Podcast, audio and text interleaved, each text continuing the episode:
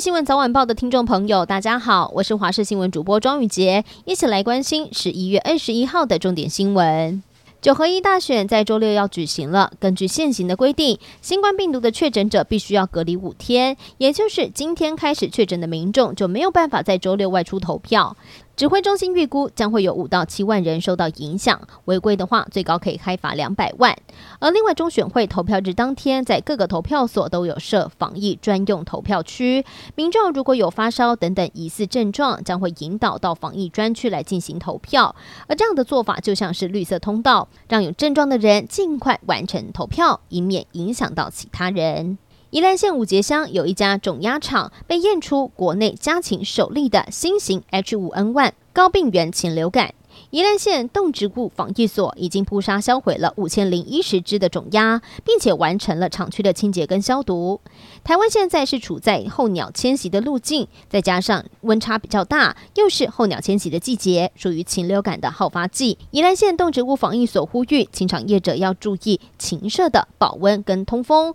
并且落实人车管制，加强消毒。每天要观察家禽的健康状况，要是有异状，就要通报所在地的动物防疫机关。世界杯开打了，国际足总周日表示，有将近三百万张的世界杯门票已经售出，而这项赛事也让他们近四年的营收推高到创纪录的七十五亿美元。然而，地主国卡达在世界杯的首战开赛没有多久就陷入了苦战落后，最终卡达是以零比二败给了厄瓜多，成为了首支在世界杯开幕战吞败的地主队。在开幕式上，南韩 K-pop 巨星田柾国与卡达歌手一起演唱。而美国演员摩根·费里曼等巨星也出现在令人惊叹的开幕式上。疫情常态化，今年台北饭店跨年的住房盛况再起，无论是住房率或是房价，都是创疫情之后的新高点。临近台北一零一的新义区饭店，从圣诞节到跨年的住房率都有提升，而其中台北君悦的跨年当天晚上，在十月中的订房率高达了百分之九十六，几乎全满。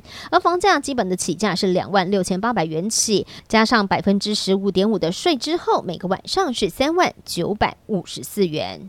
警大校长陈泽文等大咖检警被爆出曾经去过地下会对业者所开的松勤路信义八八招待所。国民党台北市议员徐巧芯跟桃园市议员候选人林涛十八号举行记者会，指控郑文灿、民进党市长候选人郑运鹏与潜逃的富商郭哲敏互动匪浅。不过桃园市政府新闻处则回应，这是林涛与徐巧芯看图编故事，移花接木。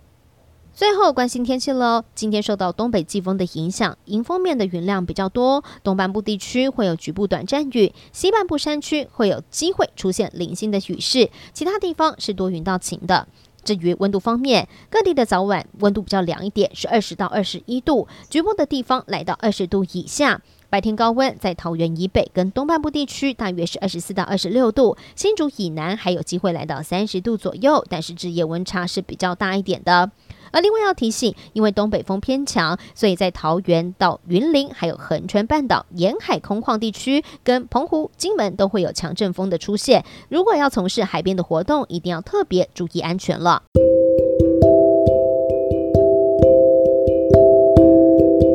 以上就是这一节的新闻内容，非常感谢您的收听，我们下次再会。